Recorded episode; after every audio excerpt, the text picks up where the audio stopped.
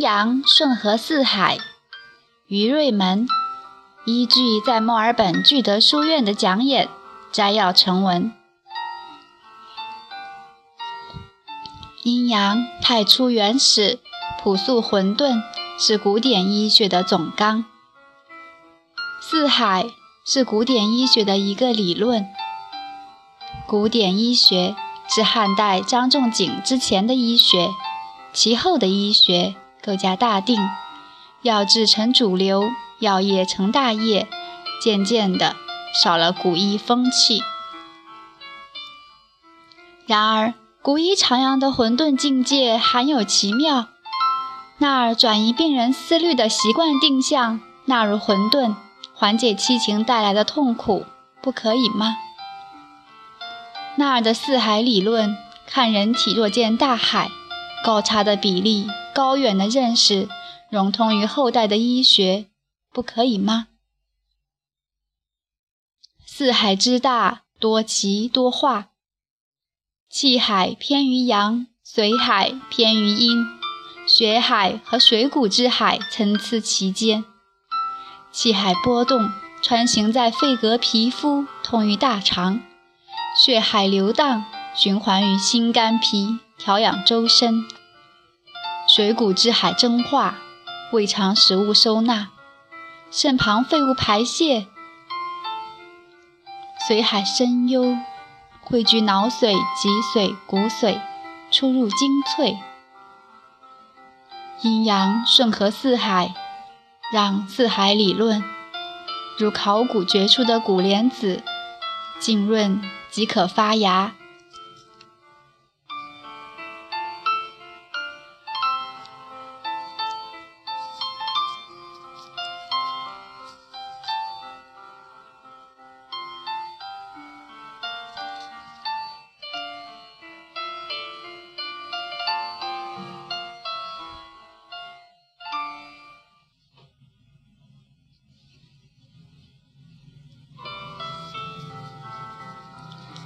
长者问：“喝咖啡多少现象不同？依据四海理论怎么解释？”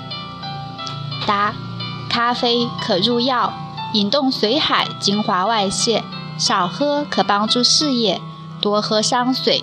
五杯八杯之后，可见狂人，甚至不饿不睡，仿佛吸了毒。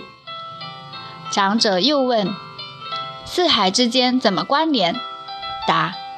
四海始于水海，食物通化于水谷之海，气体感觉于气海，皆与血海关联。入深则藏于水，出浅则陷于皮肤连颈。气海外动是阳动，肾则血血，脸红身壮；气海内注是阴静，肾者足居怀凉，血海动而阳，肌肉有力。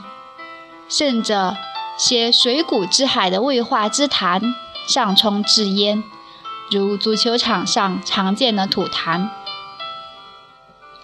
血海静而阴，则输入大于输出，不像脂高水海。南补的人，如慢性疲劳综合症患者，多有水海干涸，可食补睡补，补而再补。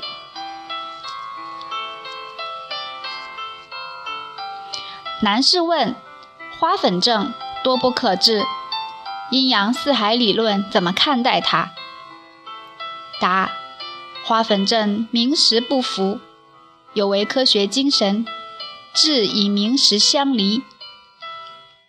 当涕泪痰饮上冲时，可温皮肤，顺畅气海的肺膈，清阳出之，重阴入之，同时。